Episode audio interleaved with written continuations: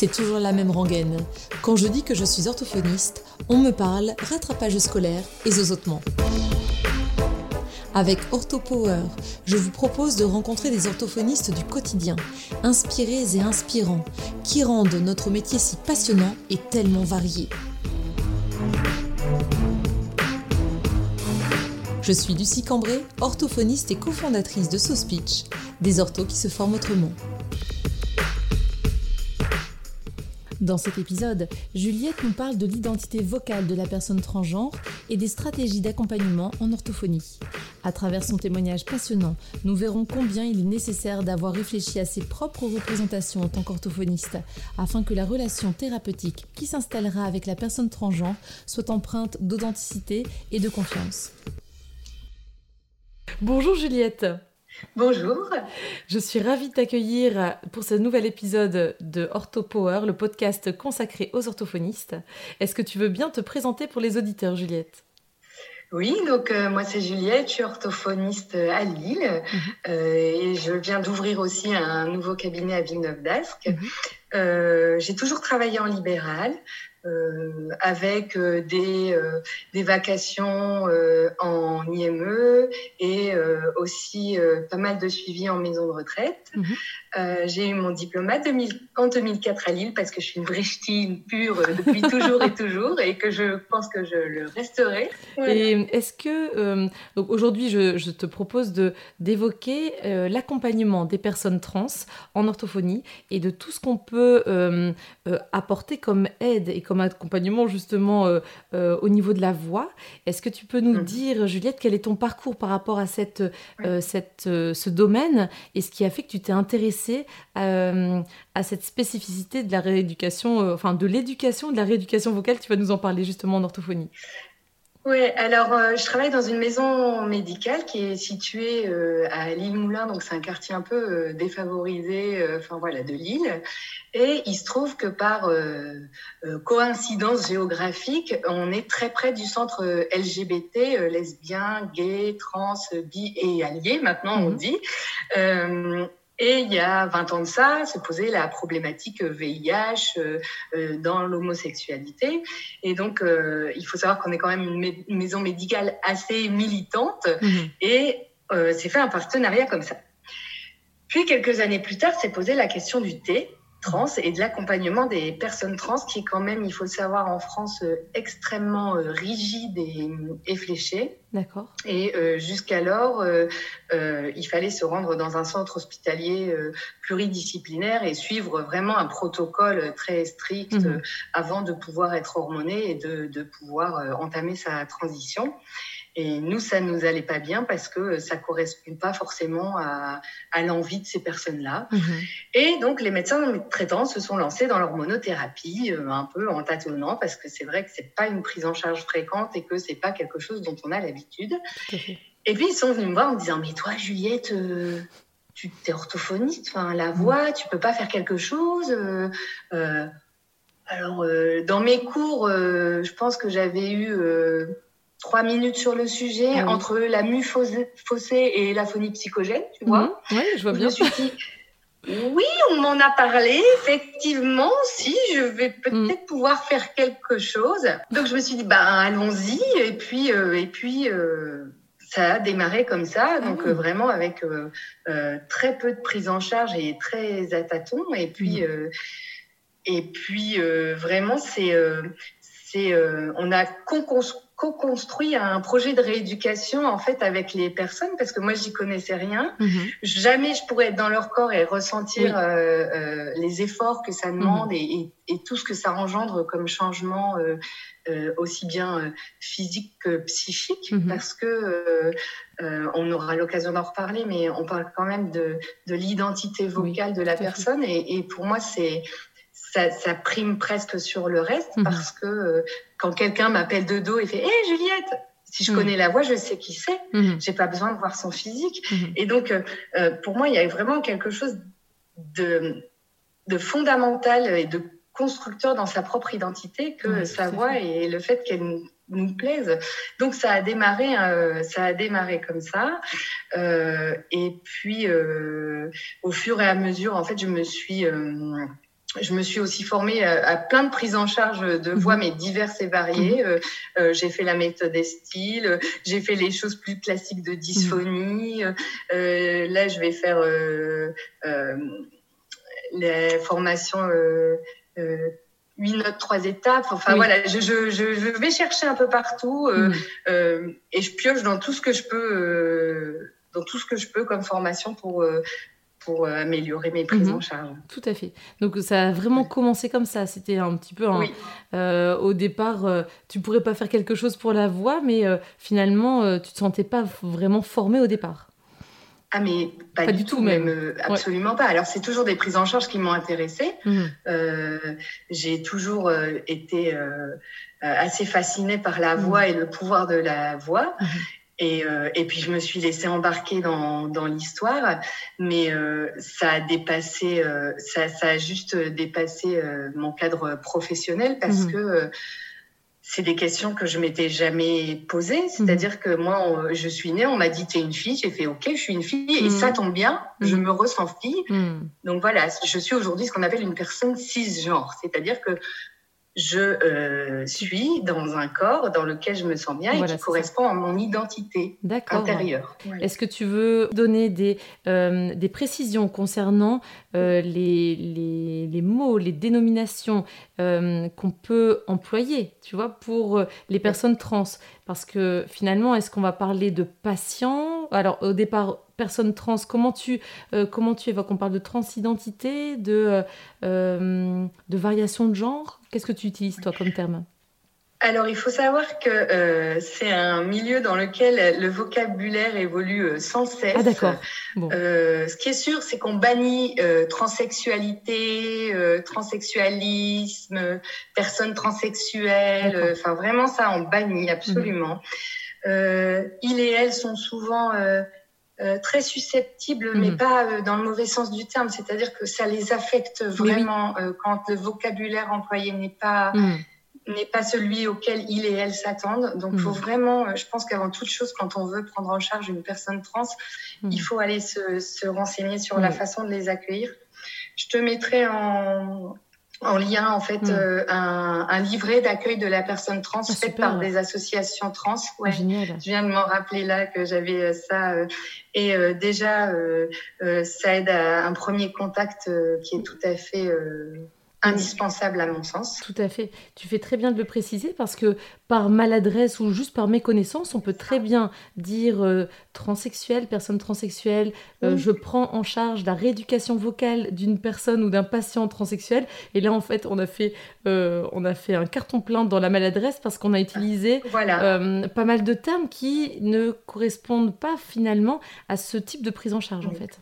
Oui, oui, et puis ça a tout un historique. Alors, je je pense que quand on est comme moi euh, très militante, euh, cet historique on l'a en bagage et on le mhm. garde avec nous, mais mais euh, euh, c'est pas une prise en charge qu'on peut faire comme ça à la volée en se disant oh tiens c'est intéressant, je vais je vais je vais je vais tenter voir ce que ça donne. Non.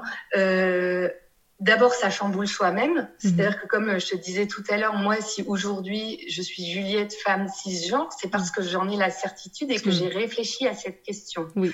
Et que euh, je sais que c'est pas une évidence. Alors mhm. qu'autrefois, je me, je me serais dit, bah oui, tu n'es fille, t'es fille, tu n'es mhm. garçon, t'es garçon. Et puis, euh, et puis c'est comme ça. Et en fait, c'est beaucoup plus complexe que ça, hmm. euh, la façon dont on se construit. Et, euh, et euh, le gros souci avec le terme transsexualisme, c'est qu'il y a la notion de sexe dedans. Hmm. Or, la sexualité du patient n'a rien à voir avec notre prise en charge et hmm. à aucun moment il doit y avoir une, une une interférence de ça, hmm. en, tout cas. Et, par exemple, dans mes bilans, jamais je demande si la personne, elle va faire une réassignation euh, sexuelle, hmm. c'est-à-dire euh, euh, où on va, par chirurgie, lui permettre d'avoir des organes génitaux en, en concordance avec ce qu'elle ressent de son identité. Je demande pas. Mhm. Moi, je, je, dis toujours, je m'arrête là, quoi. enfin, je, je, je, pas je m'arrête au-dessus de la tête. Ce mhm. qui se passe en bas, je veux pas savoir. Je ne mhm. demande pas, vous avez été opéré ou pas. Ça, c'est des choses qu'il faut pas faire. Je pense que c'est très important de rester dans notre cadre à nous, qui est la voix. Et donc, euh, on s'intéresse euh, qu'à ça. Pour autant, euh, on verra bien que après, dans, dans dans la prise en charge, il y a forcément quelque chose de l'échange autour de la féminité, de ce qu'est être femme, mhm. de comment on se définit femme. Et, euh, plus tard, on se rendra compte, du coup, euh, dans les échanges, que euh, qu'on abordera peut-être ces questions-là. Et, et, puis, c'est, c'est, ça fait partie aussi de notre prise en charge. Il y a l'aspect technique et, et vraiment musculaire pour imprimer un nouveau geste vocal. Mhm. Et il y a aussi cet aspect autour de, de c'est quoi être femme et quelle définition vous vous, donnez, euh, quelle femme vous avez envie d'être. Mhm. Et la voix qu'on va travailler, elle participe forcément à cette image que vous mhm. allez donner aux autres.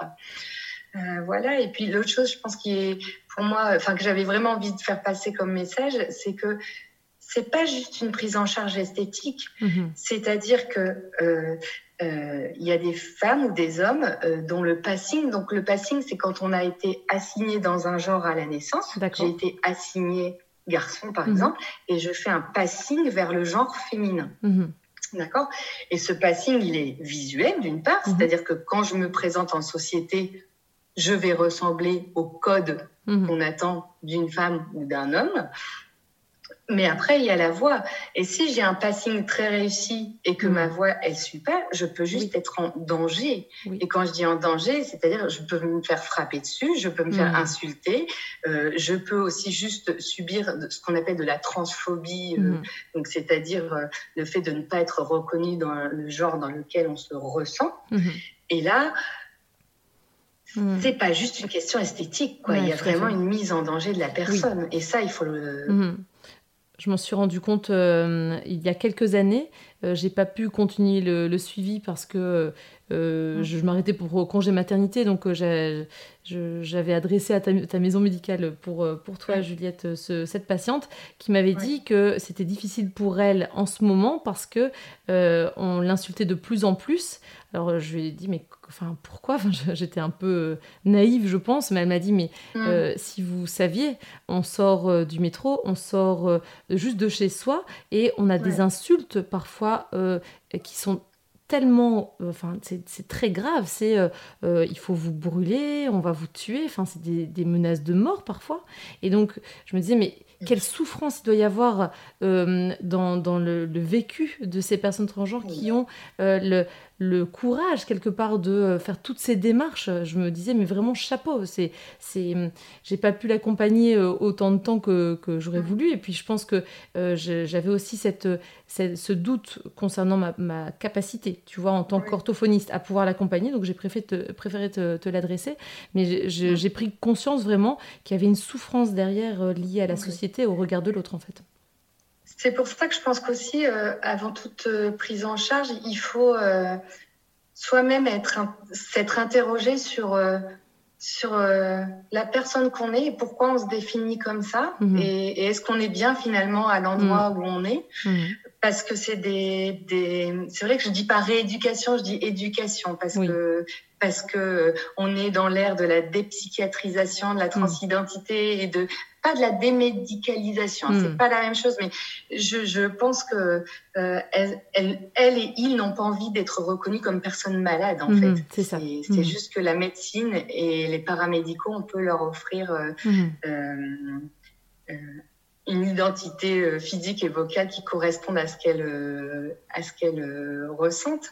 Mais c'est pour ça que je pense qu'il faut vraiment s'être interrogé et aussi être solide parce que ça bouscule les histoires c'est euh, c'est des gens qui arrivent dans une souffrance, euh, pas toute, hein, attention, et pas tous non plus, hein, loin de là. Hein. Et Dieu merci, j'ai vu l'évolution, moi, en dix ans. Ah oui. Et c'est vraiment, euh, il y a une évolution vraiment positive. et une acceptation de plus en plus grande. Et ça, c'est, ça me fait très, très chaud au cœur, mais mm. le combat est loin d'être gagné. Mm-hmm. Mais en tout cas, ça, ça percute parce que c'est des gens qui ont le courage d'être eux. C'est ça et qui font le choix de d'eux, mhm. d'être soi. Mhm. Et ça, et eh ben, on se rend compte que finalement, euh, c'est pas si simple d'avoir le courage d'être soi, Eh oui, vraiment, dans ce qu'on ressent euh, le plus profondément.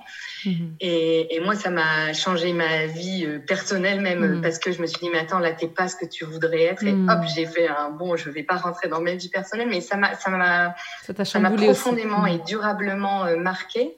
Et qu'il faut être capable euh, d'accueillir euh, cette souffrance, de l'écouter et de trouver les solutions et les alternatives euh, euh, quand on quand on n'en est pas capable. Alors moi, j'ai la chance d'être entourée de, de professionnels. C'est ce que j'allais te demander, oui. On a créé un collectif santé trans euh, qui Mhm. regroupe euh, des médicaux, des paramédicaux et des usagers et des usagères. Mhm. Donc forcément, on, on a euh, la chance sur l'île d'avoir euh, ça. On a aussi le CHR qui a lancé une équipe transdisciplinaire. Mhm. Donc c'est vrai qu'on est, on est, on est un peu à part, mais dans le paysage français, c'est loin d'être le plus courant, mais Mhm. vraiment. Donc euh, voilà, tout ça pour dire que si vous voulez y aller, allez-y parce que c'est merveilleux, mais allez-y en connaissance de cause et Mhm. allez-y en vous étant renseigné. Et je pense qu'on peut pas faire ça si c'est juste par euh, par. euh, Tu parlais de défis, de challenge dans ton article.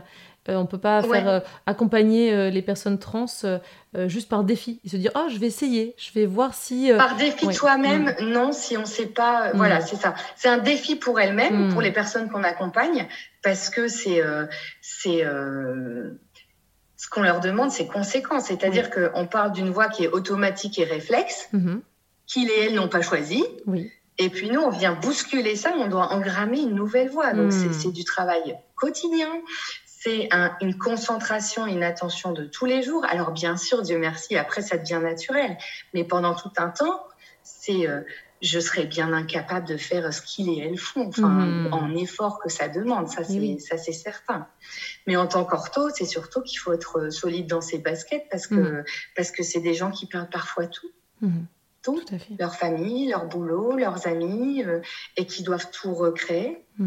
Ouais, tu fais bien Et donc, euh, Mhm. Et donc, si on on, on se sent pas d'accompagner ça, il faut pas, faut Bah oui, pas y aller. faut pas faire, tout à fait, tout à fait. Et tu disais justement euh, euh, dans cet article que, dont je parlais à l'instant, donc c'est dans le bouquin de coordonné Oui. par Karine Clindalan, c'est ça? Euh, Tu as écrit Oui. un article, donc ce bouquin s'appelle Voix et transidentité, je noterai la, la référence sous ce podcast. Tu évoquais euh, le fait que ce n'étaient pas des patients, les personnes transgenres. Oui. Ce sont. euh, Est-ce que tu peux nous en parler davantage? On ne parle pas de patients en ce moment-là. Bon, D'abord, je voudrais remercier Karine parce que c'est un sacré travail qu'elle a fait et tout que, et que euh, moi, je me suis bien planquée derrière elle. elle est celle qui a tout coordonné et vraiment, je voudrais la remercier parce que c'est une première. Oui. et que et que en ça déjà je salue euh, l'initiative et que toutes les personnes euh, euh, qui sont dans ce bouquin sont des personnes que je respecte euh, énormément Mhm. Euh, voilà euh, Et puis, sans ce je bouquin- juste Oui, comment? Sans ce bouquin, finalement, on n'aurait pas vraiment d'ouvrage de référence, en français en tout cas, euh, pour la rééducation ou l'éducation vocale en orthophonie des personnes transgenres, en fait. Oui. C'est ça.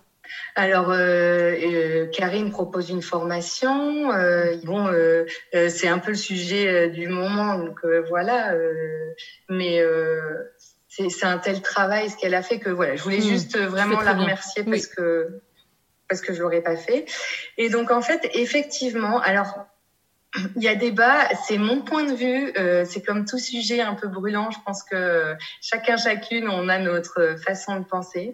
Euh, moi, j'estime que je reçois avant tout euh, des femmes et des hommes. Alors quand je dis femme, j'entends par la femme trans, Mhm. c'est-à-dire qu'elle cette personne est née assignée garçon, Mhm. avec des organes génitaux garçons, Mhm. masculins, euh, et qu'elle fait un passing pour être dans le genre féminin. Voilà, c'est ça. Par exemple, un truc qu'on dit pas, on dit pas elle est devenue femme. Mhm. Non, elle n'est pas devenue Non. femme, elle a toujours Mhm. été femme. Mhm. Et on dit pas ah euh, euh, c'est même pas elle, est- elle est devenue femme, on va dire il est devenu femme. Non, Mhm. il n'est pas devenu femme. Cette femme a toujours été une femme, mais elle a été assignée garçon à la naissance. Et ça, c'est extrêmement important. Donc, on parle de femme trans pour une personne qui fait une transition, un passing Mhm. vers le genre féminin, et on parle d'homme trans pour une personne qui fait un passing vers le genre masculin. Mhm. donc voilà. Et c'est vrai que je dis pas patiente parce que j'ai pas des gens malades en face de moi. Mhm. J'ai des gens en souffrance parce que, ben, imaginez-vous être né dans un corps qui ne vous convient pas, qui ne vous ressemble pas, forcément, on a une fragilité psychique. Enfin, mm. ça, me semble évident aujourd'hui de mm. me dire, bah oui, mais si j'étais née dans un corps dans lequel mm. je suis pas bien et qui, ne traduit pas ce que je suis, forcément, j'aurais eu un parcours chaotique, euh, j'aurais souffert, euh, et puis, et puis, euh, et puis, comment faire pour pour pouvoir montrer qui je suis au fond de moi et, mm-hmm.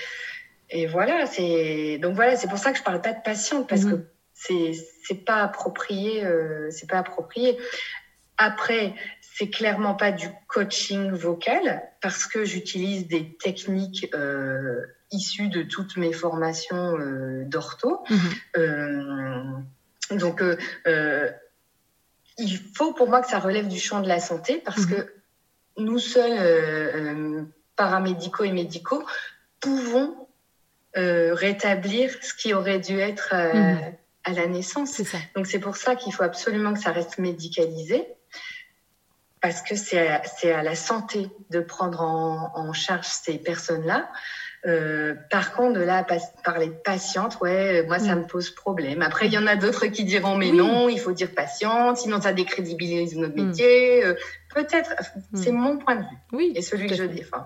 Et tu le défends très bien. Et, et c'est, très bien que tu aies évoqué comme ça les, les différentes terminologies, le lexique, le vocabulaire. C'est vrai qu'on pourrait très facilement euh, se planter sans, sans penser mal faire en utilisant des termes qui sont pas du tout euh, se euh, approprier, en fait, tout simplement. Voilà. Mm. De la même façon, euh, c'est vrai que moi, il faut bien prendre conscience à quel point c'est difficile d'appeler un, une orthophoniste ou un mm. orthophoniste et dire bah, bonjour, je suis déjà. Est-ce que je donne ce qu'on appelle mon dead name? Donc, mm. c'est le nom avec lequel j'ai été nommée à ma naissance. Ou est-ce que je donne mon prénom féminin ou masculin selon que je sois une femme trans ou un homme trans? Rien que ça déjà euh, en soi hmm. c'est une épreuve pour ces personnes-là de se dire mais je, donne quoi comme prénom hmm. je, voilà. Et c'est peut-être la, seule exigence que j'ai et que je me mets à moi c'est-à-dire que euh, si c'est pour une féminisation de la voix je lui demande son prénom féminin et à partir du moment où, j'ai décroché mon téléphone ce sera elle tout le temps, peu importe qu'elle ait de la barbe, peu importe qu'elle ait l'hormonothérapie ou pas, peu importe euh, où elle en est dans son parcours. Moi, mon travail, c'est de féminiser sa voix, donc je m'adresse bien à une femme. Mhm. Et pour la cohérence de mon travail, ça me semble indispensable. Mhm. Et, euh, et euh, inversement, quand c'est un homme trans qui vient me voir, mhm. je ne veux pas savoir son prénom de naissance et ce sera il tout le temps. Et ça, ça, ça, c'est vraiment euh, voilà. Après, au début, on peut faire des maladresses parce qu'on n'a pas l'habitude et parce que moi, j'ai fait un grand travail sur sur la sur le fait de détacher l'apparence physique de l'âme de la personne. Donc maintenant, peu importe ce à quoi mm. ressemble la personne en face de mm. moi, si elle me dit euh, bonjour, je m'appelle Marie et qu'elle fait euh, deux mètres, qu'elle a mm. encore la barbe, que des, des, caractères sexuels très masculins, et eh ben c'est Marie et c'est comme ça. et ça, pour moi, c'est extrêmement important, vraiment de d'accueillir la personne euh, pour ce qu'elle est, quand bien même elle est en devenir. Ah, c'est super. C'est très bien, très bien de le préciser, merci. Est-ce que tu peux nous donner des précisions, Juliette, sur euh, euh, quand tu accueilles euh, les, les, personnes transgenres qui sont en demande de féminisation de la voix ou masculinisation de la voix? Oui. Alors, pour, euh, on, a, on a un peu euh, établi un protocole, on va dire, d'accueil de la personne transgenre dans la maison médicale. Euh, je mesure ma chance parce que c'est vrai que du coup, il y a une espèce de parcours coordonné qui se fait et qui est très rassurant pour ces personnes. maintenant, je pense que pour la masculinisation, donc on donne de la testostérone. Mm-hmm. Et cette testostérone, elle va provoquer une mue. Mhm. Et donc, il faut attendre que cette mue se fasse. Mhm. Alors, c'est comme tout euh, adolescent cisgenre, mhm. euh, donc euh, c'est-à-dire qui est né garçon et se ressent garçon. Je redis comme ça, ça rentre. en fait, ça peut prendre trois mois comme un an. On ne sait pas. Voilà. Avec Et donc, en général, euh, juste, euh, on, les patients sont informés et euh, ils ne viennent que s'ils en ressentent le besoin ou si la mue, elle n'est pas satisfaisante Mhm. pour eux. Dans ce cas-là, ils viennent me voir, mais euh, on laisse un temps passer euh, euh, pour que la testostérone fasse son effet. Mhm. Je dirais bien que en- il faut au moins un an, enfin en général quand même, il faut laisser passer du temps. hein. D'accord. Et par contre, pour les femmes trans, alors là, euh, dès le début, même quand elles n'ont pas encore l'hormonothérapie, euh, on leur dit, vous savez, il y a des orthophonistes et, et ce serait bien que vous commenciez tout de suite.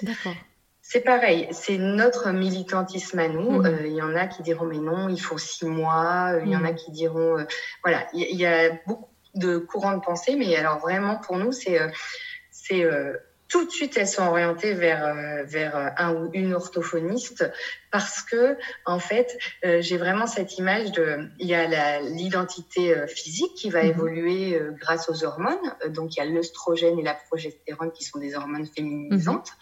Donc la poitrine qui va pousser, la, la, la hum, comment dire, la, la graisse qui va se répartir autrement. Enfin Mhm. voilà, il y a des tas de changements physiques qui vont se faire. Et il est indispensable pour moi que la voile elle prenne le train en même temps et qu'elle Mhm. suive. Parce que si je fais mon passing et que euh, physique et que ma voix euh, ben je, je m'en occupe que dans vrai. que dans deux ans euh, je risque de, de ressentir ce qu'on appelle une dysphorie de genre. Mhm. donc ça c'est quand c'est quand en fait ce que je ressens mon identité est très éloignée de l'image que je vois de moi. Et quand on dit image c'est image physique Physique. visuelle et image auditive, ce qui nous concerne nous en Mais oui. premier lieu. Mhm. D'accord? Donc moi j'ai vraiment cette volonté de me dire mais au plus tôt c'est le mieux. Mhm. Il faut pas oublier qu'il y a des personnes qui ne souhaitent pas être hormonées Mhm. et c'est de plus en plus le cas Ah oui? Et que donc là la voix elle prend tout son sens. Mhm. C'est-à-dire que c'est vraiment euh, euh, le critère qui va faire qu'on va être genré euh, correctement. Mhm. Donc euh, ça c'est mon créneau à moi de me dire Mhm. au plus tôt c'est le mieux. De toute façon, je pense que euh, une personne qui n'est pas prête, elle fera pas la démarche d'appeler. Mhm. Mais par contre, le jour du bilan, je suis très claire en disant si vous signez là, c'est vous signez pour euh, un- une motivation et un engagement de tous les jours. Et si pour des raisons X, Y, Z, parce qu'il y a trop c'est trop compliqué au niveau familial parce que euh, le boulot euh, ça vous pose souci parce que euh, voilà des tas de choses euh, qui font que vous ne pouvez pas être disponible pour travailler tous les jours Oui. peut-être qu'on peut différer un petit peu Voilà, c'est ça. Postposer parce que du coup, le bénéfice sera vraiment limité concernant euh, euh, la, la- la rééducation, enfin Mm. l'éducation vocale. L'accompagnement, on sait que s'il n'y a pas d'exercice fait au quotidien, on ne peut pas espérer que ça change. ce qui est vrai dans toutes les prises en Tout charge de voix, mais a fortiori Mm. euh, là dans cette prise en charge là. Donc, Mm. euh, donc ça c'est vrai que que c'est quelque chose que auquel j'in- enfin, sur lequel j'insiste Mm. euh, très fortement. Et euh, par contre, là c'est pareil, il y a débat. Euh, il y en a qui diront oui, mais il faut le faire dès que dès que le coming out. Donc le coming out, c'est quand j'ai annoncé ben voilà, j'entame une transition, Mhm. je ne suis pas née dans le genre dans lequel on m'a assigné. Mhm. Ça, c'est ce qu'on appelle le coming out. Il y en a qui diront il faut qu'il soit fait partout. Moi, je suis absolument pas d'accord avec ça parce que comment aller faire un coming out quand on sait que euh, soit euh, physiquement, soit vocalement, ça va pas passer. Donc il y a- voilà. Et après, c'est aussi toute une discussion aussi à avoir parce que euh, pour que cette voie travaillée s'automatise, il va bien falloir à un moment donné se lancer et le faire devant, Devant autrui. autrui. Oui, tout à fait.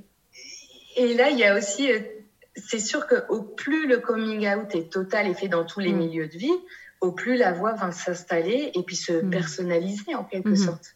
Donc euh, voilà, c'est tout un une discussion à avoir avec la personne en fait. Oui, parce que ça va dépendre d'elle finalement et de, de son chemin de vie, de, euh, de Oui. ses décisions, de euh, ça, ça prend quand même du temps parce que c'est ça, ça se fait pas en quelques en quelques semaines et heureusement euh, tout- toutes ces décisions se font. Alors ce qui est bien, tu le disais, hein, c'est en en, comment dire, en collaboration. Voilà, avec On pas mal... vraiment ça, ouais. Tout à fait. Co-construction, c'est en effet pas mal parce que je pense à collaboration entre professionnels de santé, euh, médicaux, paramédicaux, mais co-construction, ça inclut euh, la, la, personne dans, la, dans cet accompagnement. Enfin, c'est une construction tous ensemble ah mais vraiment, nous on est un peu comme une équipe de rugby, on dit toujours ça. Donc ah, c'est-à-dire qu'il y a la personne euh, en demi-mêlée là devant et nous on est derrière pour l'aider et, la faire avancer là où elle a envie d'aller. Oui. Et je pense aussi que ça a fait beaucoup euh, réfléchir sur euh, sur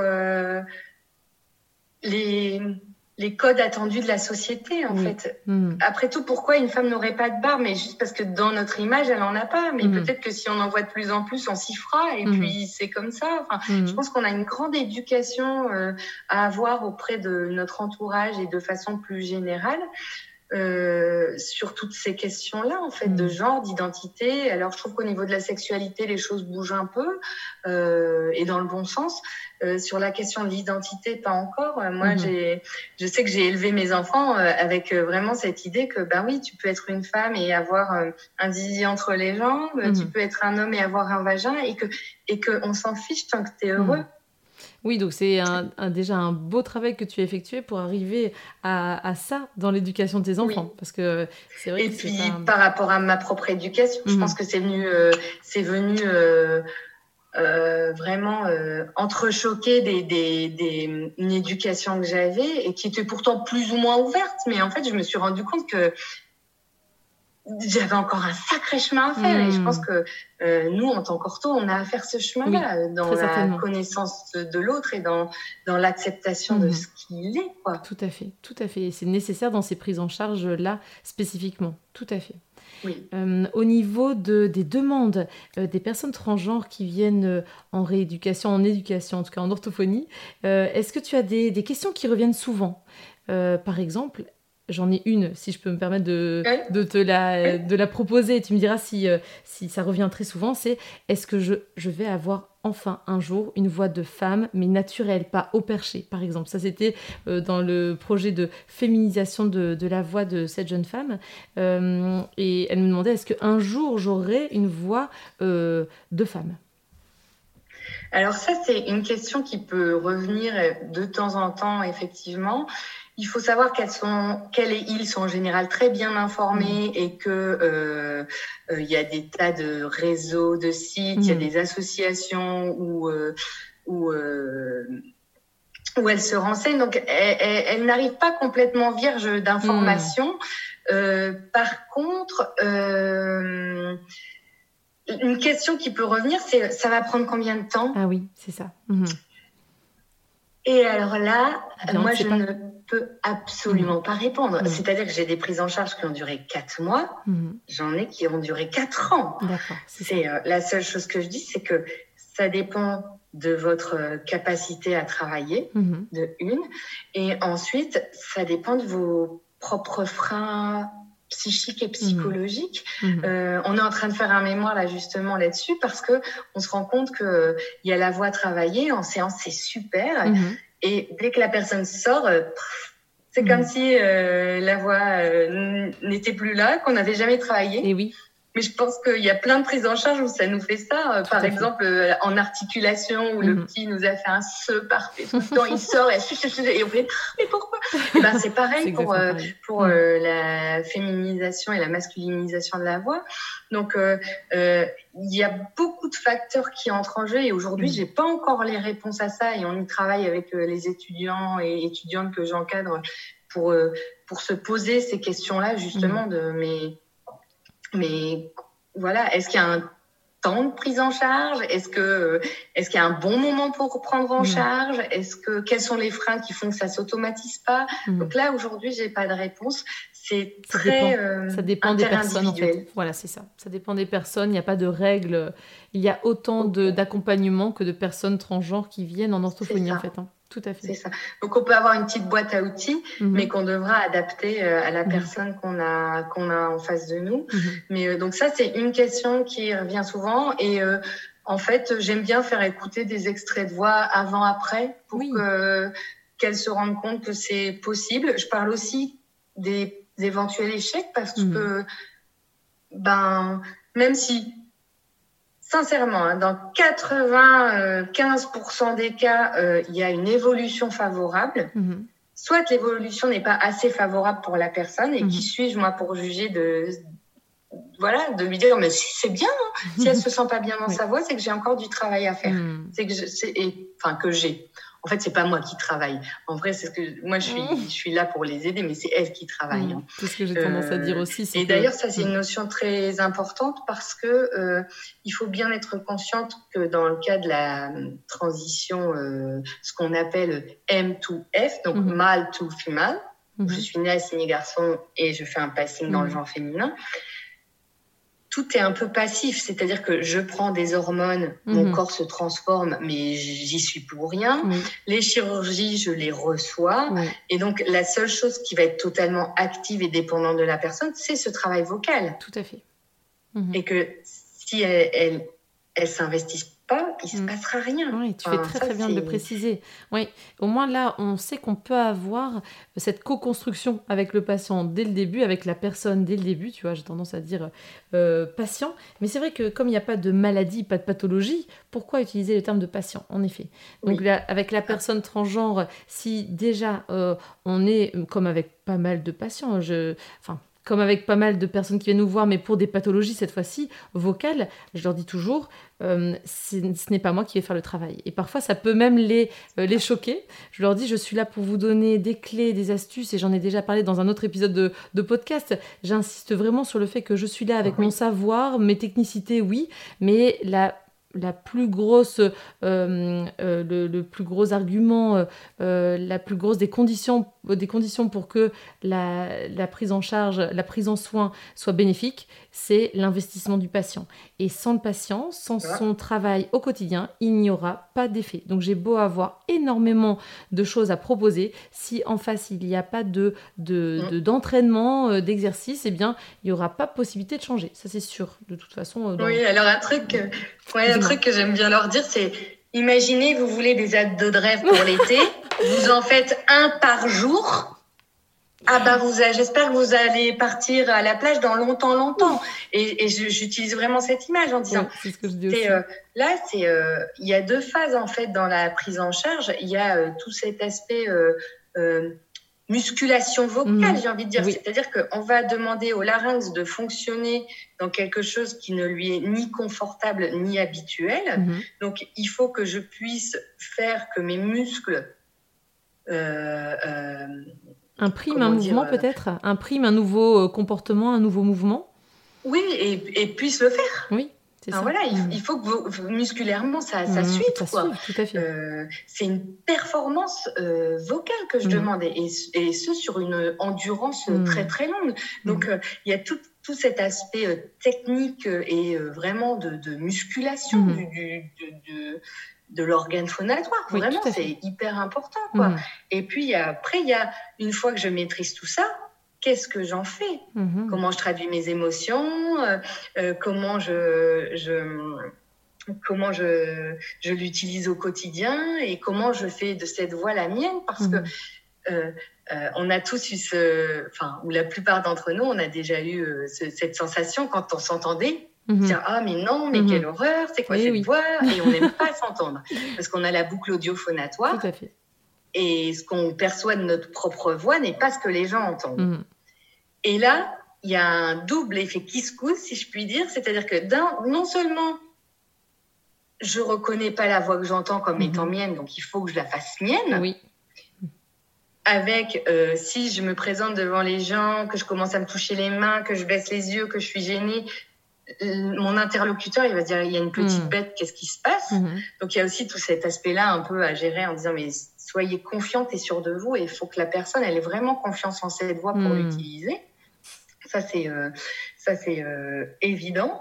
Et puis euh, il faut que mon cerveau enregistre que ce qu'il entend, c'est la voix que je désire et c'est la voix qu'il va entendre maintenant. Enfin voilà, donc il y a vraiment un, un grand travail d'imprégnation mm. euh, à faire. De, euh, il faut comprendre que notamment dans la féminisation de la voix, euh, en fait la perception qu'a la femme de sa propre voix est très éloignée de ce que nous mm-hmm. on entend. Donc tu et des fois on lui dit mais non Oui, tu t'aides beaucoup d'enregistrements et tout ça. Alors, dans ces cas-là, pour, euh, pour que la personne puisse avoir un retour euh, qui n'est pas que sa propre euh, vibration osseuse et, enfin, en tout cas, cette boucle de phonatoire, donc qu'elle puisse juste entendre sa voix sur un support comme un enregistrement. Oui. Mm. Alors, ça, je le fais, mais alors, c'est vraiment, il faut vraiment bien connaître la personne qu'on a en face de soi parce que ça peut être une grande violence, en fait. Ah oui. Oui, vraiment, ça peut être euh, s'entendre, ça peut être d'une violence. Donc, il faut vraiment mm. être euh, très prudent euh, alors. Au clair et, mm. voilà. Et puis, ça me fait rire parce que souvent ils disent oui, mais ça fait pas naturel. Mm. Oui, c'est normal, c'est une voix qu'on travaille. Donc, effectivement, au début, elle est artificielle et c'est avec les mois, les années qu'elle va devenir naturelle. Mais vous pouvez pas demander à une voix qui est travaillée et effectivement artificielle. Parce que travailler, de paraître naturel tout de suite. Oui. Donc il y a aussi tout un travail d'acceptation, de se dire bon tant pis je lâche prise mhm. et puis euh, et puis j'y vais mhm. et puis euh, et puis peut-être que ça fait pas euh, naturel, mais le côté naturel de la voix, il viendra aussi avec les expériences positives que la personne rencontrera. Et pour ce qui est des hommes trans, pour en parler quand même un peu parce qu'ils sont là, et eh ben eux c'est comment je fais euh, pour, euh, pour accueillir cette voix qui vient résonner partout dans ma poitrine, partout mhm. dans mon corps, euh, partout. et j'avais pas l'habitude de ces sensations. Enfin, il y a mhm. aussi, je, sais que j'utilise beaucoup Ostéovox notamment mhm. pour tout ce qui est proprioception, sensation. Mm. oui, c'est nécessaire de, de, passer par là pour justement s'approprier cette voix nouvellement créée quelque part.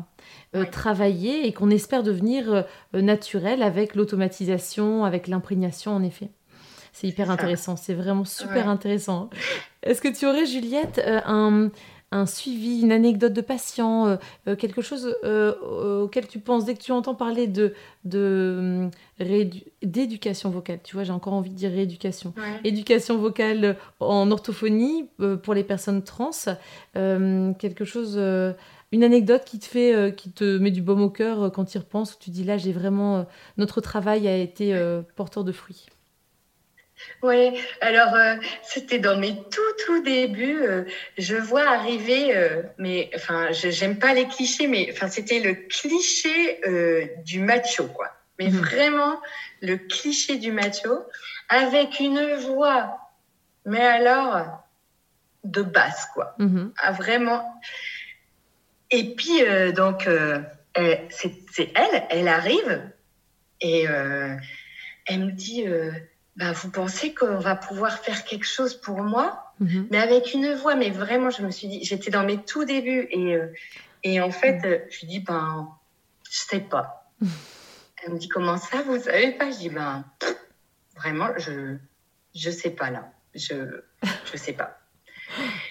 Et puis on a fait, on a on a commencé les séances, on a poursuivi l'éducation vocale euh, pendant assez euh, longtemps.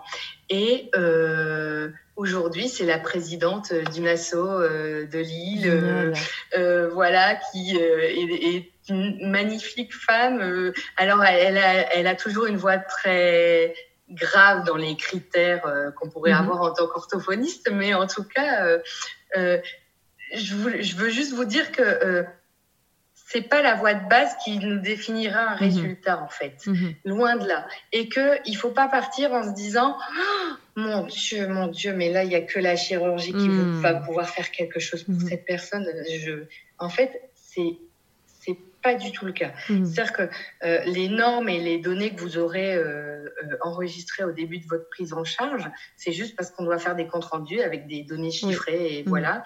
Mais qu'en aucun cas ça ne définit le, résultat. Mmh. Et que en accompagnant bien la personne, et eh ben on la voit devenir elle ou il selon qui elle est et alors ça, c'est fantastique. Je me souviens aussi d'une autre personne. Euh, la semaine d'avant, on avait discuté. Je lui dis, mais tu sais, ici, c'est un espace de liberté. Et en fait, j'ai la chance d'avoir un petit local à côté où je leur dis, mais si tu veux expérimenter des vêtements, des, des, des hmm. choses, et je te donne la clé, tu te changes, tu viens en séance et tu te rechanges quand tu sors pour pas te mettre en danger. Ouais. Et donc, et, et puis on en avait parlé comme ça. Enfin voilà. Et la fois d'après, j'ouvre donc ma porte et je, je, suis au premier étage et je la vois monter et j'ai vu la femme devant mes yeux. Quoi. Il y a mm. une espèce d'évidence. Et donc, il y a des choses comme ça où, où même parfois d'une semaine sur l'autre, il y a quelque chose qui s'est débloqué. Il y, a, eh il y a, et on voit naître la femme devant nos mm. yeux ou l'homme devant nos yeux. Et c'est juste euh, merveilleux. C'est génial. Et puis, euh, tellement porteur d'émotions de nouveau. Oui comme on travaille avec l'humain. Euh, on est toujours, on peut être très souvent, en tout cas, submergé par l'émotion parce qu'il y a des choses magnifiques qui se jouent très souvent. Mais moi, je la cache pas. Hein. Enfin, mm. je veux dire, quand je suis euh, émue, quand je mm. suis touchée, euh, mm. ou alors, euh, moi, ce que je veux aussi, c'est surtout leur intégrité physique et mentale. Enfin, avant tout, enfin, vraiment, moi, c'est si j'ai bien une mission, c'est celle-là. Et parfois, je pense aussi qu'elles ont besoin de guide en disant, là, c'est peut-être un peu trop. Enfin, voilà je suis désolée de penser ça, hein, parce mm. que j'aimerais que toutes les femmes puissent se balader en mini-jupe avec des décolletés euh, jusqu'au mm. nombril si ça leur chante, mm. sauf que c'est pas le cas. Et je pense qu'elles n'ont pas forcément toujours reçu l'éducation féminine euh, euh, appropriée, et que de temps en temps, oui, je sors des clous et qu'on on discute aussi. Et parfois, elles me demandent ah bah tiens au niveau maquillage, qu'est-ce que tu en penses Et je donne mon avis objectivement en disant c'est mon avis. Tu iras mm. voir d'autres personnes pour avoir mm. d'autres avis. Mais, euh, mais voilà, c'est bien. Enfin, il y a vraiment la voix et, ça, je pense que c'est, c'est, il faut pas qu'on perde de vue euh, notre cadre thérapeutique, on va dire, et ce pourquoi on est là. Mais il y a aussi tout cet accompagnement mm-hmm. de la femme en devenir et, euh, et, et qu'on soit homme ou femme, il faut juste être en capacité d'accueillir ça et mm-hmm. d'accompagner. Tout à fait. Super. Merci beaucoup, mm. Juliette, pour ce témoignage parce que c'est très enrichissant et c'est hyper intéressant. Ça donne envie de creuser davantage. Euh, tu évoquais euh, des données objectives euh, lors du bilan. Est-ce que tu utilises un logiciel particulier? Alors, j'utilise Vocalab. D'accord parce que voilà, je trouve que mhm. bah, c'est un des rares outils qu'on a, mais en plus, il est vraiment top. Et ensuite, pour les rééducations, euh, il y a deux applis que je trouve super. Il y en a une qui s'appelle Voice Tools, donc V-O-I C-E-T-O-O-L-S. Mhm. Et en fait, celle-là, euh, euh, alors c'est que sur la hauteur de la voix, mais c'est mhm. déjà un bon indicateur de, de progrès. Et euh, en fait, il y a euh, la zone rose pour les fréquences féminines, la zone hmm. grise pour les fréquences androgynes et la zone euh, bleue pour les fréquences masculines. Et donc, ça permet d'avoir une visualisation. Et puis surtout, c'est accessible pour les patients et les patientes parce que bah, Vocalab, ça ne l'est pas. Hein. Hmm. Donc, voilà. C'est plutôt pour les orthos. Et il y en a une autre que j'utilise qui s'appelle Voice Analyst. Mhm. et là, c'est un peu un spectrogramme simplifié, on va dire. Mhm. Donc, j'utilise ces deux choses-là pour qu'elle puisse avoir un retour. Et les deux, en fait, permettent de s'enregistrer et de se réécouter. Parfait. Donc on peut travailler, se réécouter, travailler, se réécouter, travailler, se réécouter. Génial. Donc euh, ça, c'est les deux trucs que j'utilise. Je mettrai les liens, euh, si tu es d'accord, sous le podcast pour que les personnes qui sont intéressées euh, puissent aller voir et retrouver facilement ces références. Pour terminer, Juliette, est-ce que tu aurais un super pouvoir? Quel est selon toi le super pouvoir de l'orthophoniste? Voilà, qui fait que notre métier est si riche en fait c'est pas si simple hein, comme question parce que je pense que non mais on a on a tous et toutes un peu le syndrome de l'imposteur n'est-ce pas? Donc tu vois euh, euh, en fait moi j'ai juste envie de dire que si jamais j'ai des super pouvoirs ils sont c'est grâce aux personnes trans que j'ai rencontrées que je mmh. les ai développées mmh. et que euh, je pense que oui, on est thérapeute, euh, qu'on doit garder une certaine distance thérapeutique, euh, très bien. Mais je pense aussi que c'est très important de, pour nous de savoir, comment dire, s'enrichir de nos, de nos rencontres. pour pouvoir à chaque fois accueillir de mieux en mieux les personnes mmh. qu'on prend en charge, ça c'est voilà donc je pense que si, si, si, euh, si jamais les orthos avaient un super pouvoir, euh, euh, ce serait bien que ce soit celui de du courage d'être soi. J'ai vraiment envie de finir par ça et de prendre l'autre, tu vois, de, de, de, ayez le courage d'être vous, mhm. ayez le courage de, de prendre ou non en charge que, ce que vous vous sentez de faire ou pas. Mhm. Moi, je suis bien incapable de prendre en charge le bégaiement parce que je sais pas, ça provoque un truc en moi. Je, Mhm. je, je peux pas. Je, Mhm. Voilà. Donc, je prends pas. Et je pense que c'est très important euh, aussi de, de, de De connaître ses limites. d'être peut-être. soi euh, en rééducation en fait et de pas porter un masque Mhm. euh, ça peut pas marcher quoi. Tout Voilà. à fait. Eh bien, c'est un magnifique message. Merci encore, Juliette. Et euh, j'espère que du coup, euh, cette, euh, cet épisode permettra aux personnes qui ne s'y connaissent pas du tout dans ce type Oui. de, de prise en charge auront eu quelques infos qui pourront les aider.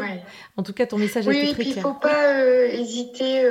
Moi, je, je suis très. euh, on- n'a pas pour vocation de garder pour nous euh, les personnes trans et, euh, je suis tout à fait disponible pour échanger, discuter. Euh, voilà, on a fait un, on a fait un mémoire avec Thomas où on a créé un livret d'exercices. Enfin voilà, moi je suis tout à fait disposée aussi euh, à échanger parce que ce qui prime avant tout c'est l'accès aux soins Hmm, et pas euh, la chasse gardée. tout à fait. Voilà. Eh bien, si tu veux, je noterai un lien. Tu me donneras un lien Oui. pour te contacter éventuellement pour les personnes qui, qui voudraient entrer en contact avec toi. C'est super en Ouais. tout cas. Merci beaucoup. Mille Mais de merci. Juliette. Et puis bonne continuation à toi alors. Oui, Au revoir. Voilà, j'espère que ce nouvel épisode d'OrthoPower vous a plu. Si c'est le cas, je vous invite à vous abonner sur votre plateforme de podcast favorite, d'y laisser un commentaire et une note 5 étoiles pour que notre métier soit connu et reconnu.